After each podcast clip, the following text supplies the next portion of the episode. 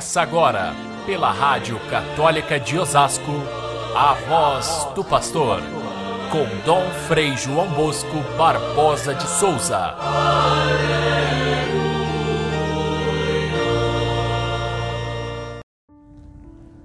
Ao anoitecer, levaram a Jesus todos os doentes e os que tinham demônios, e a cidade inteira se ajuntou à porta da casa.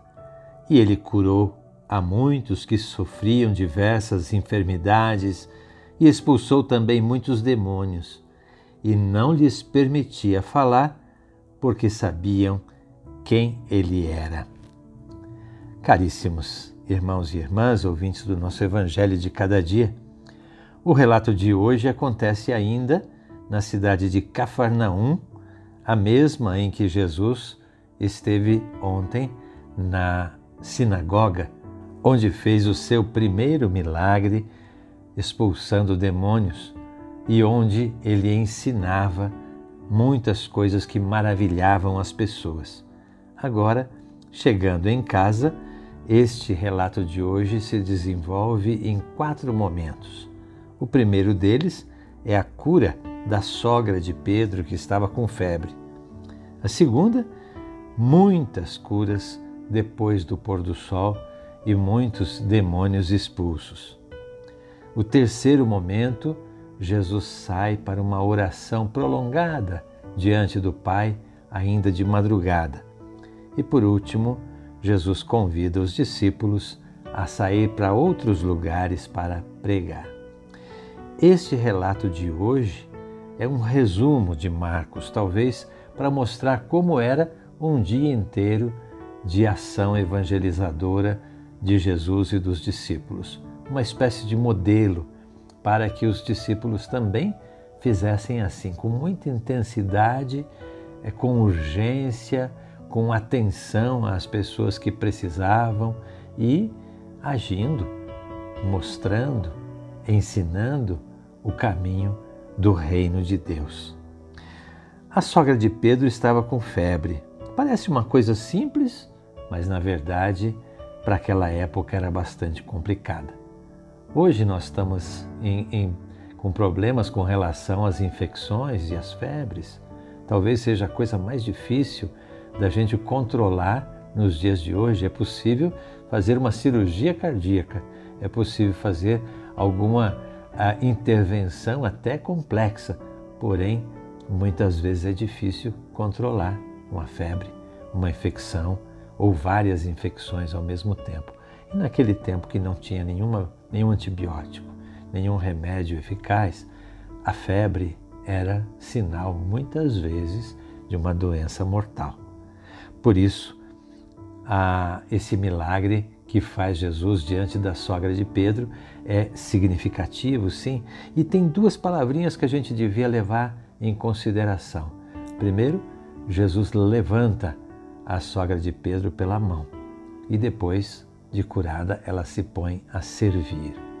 Levantar e servir são as duas palavras importantes aí. Levantar é uma palavra que, no original bíblico, é a mesma que se usa na ressurreição, ressuscitar. Portanto, quer dizer, quer lembrar já esse fato, a ressurreição de Jesus que vai acontecer mais tarde e a ressurreição daqueles que são tocados pela graça de Jesus. Portanto, essa ressurreição, essa vida nova que é trazida por Cristo, deve imediatamente levar as pessoas a servir aos demais. Ressuscitar e servir é o que acontece no caso da sogra de Pedro. Depois do pôr do sol, muitas curas. Jesus veio para carregar os nossos males. Ele veio com toda a misericórdia do Pai, ele é o rosto da misericórdia para aqueles que sofrem. E as curas e as expulsões dos demônios vão ser praticamente em todas as ações de Jesus. Os demônios, aqui na linguagem de São Marcos, são aqueles que reconhecem a identidade de Jesus como Messias. Os outros ainda não percebem, não sabem, Mas Jesus não quer que os demônios abram a boca porque eles sabem muito bem quem ele é. De fato, as forças do mal muitas vezes identificam mais de perto as situações da interferência de Deus do que a gente mesmo que está acostumado com isso. Quem sabe muitas vezes nós estamos dentro da igreja, tantas vezes rezamos, tantas vezes fazemos sinais que são sacramentais e às vezes até nem ligamos para isso. Passamos diante do sacrário e nem fazemos reverência. Deus está ali. No entanto, aqueles que são do mal muitas vezes têm mais reconhecimento e medo e temem muito mais do que nós mesmos que estamos é, quase sempre na presença do Senhor. Ah, Jesus parece que esconde a sua condição de Messias Salvador. E isso também é uma característica, especialmente de São Marcos, porque Jesus não queria ser confundido com um milagreiro qualquer, uma, uma pessoa que fosse um curandeiro, ou que viessem atrás dele com interesse de só de receber curas.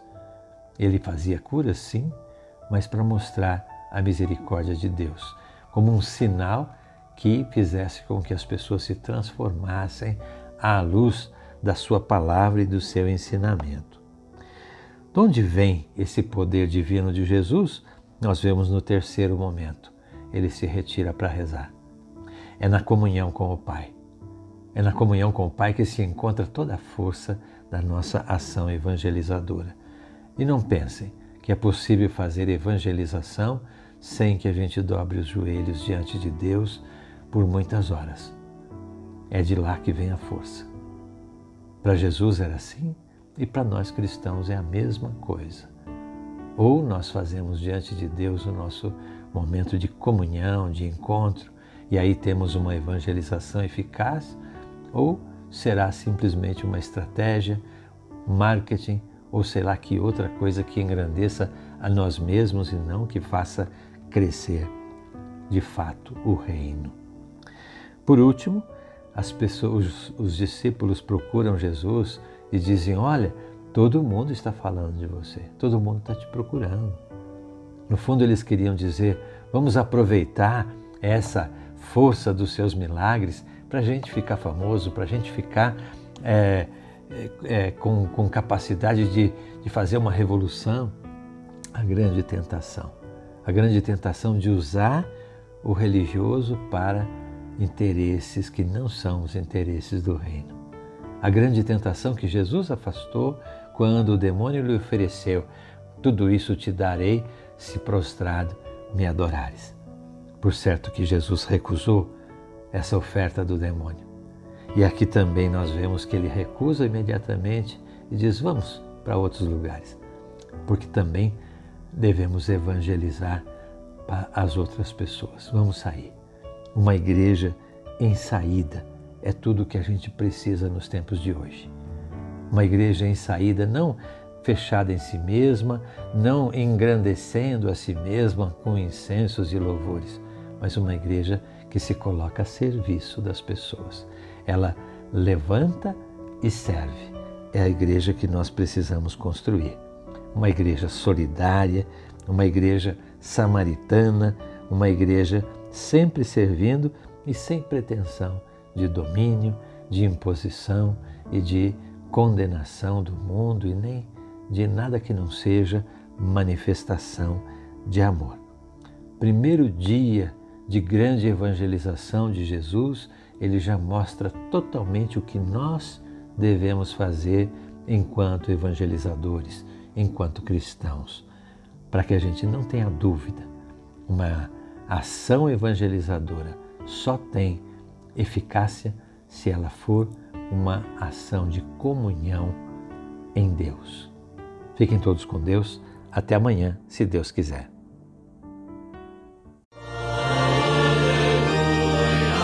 Você ouviu pela Rádio Católica de Osasco a voz do pastor com Dom Frei João Bosco Barbosa de Souza.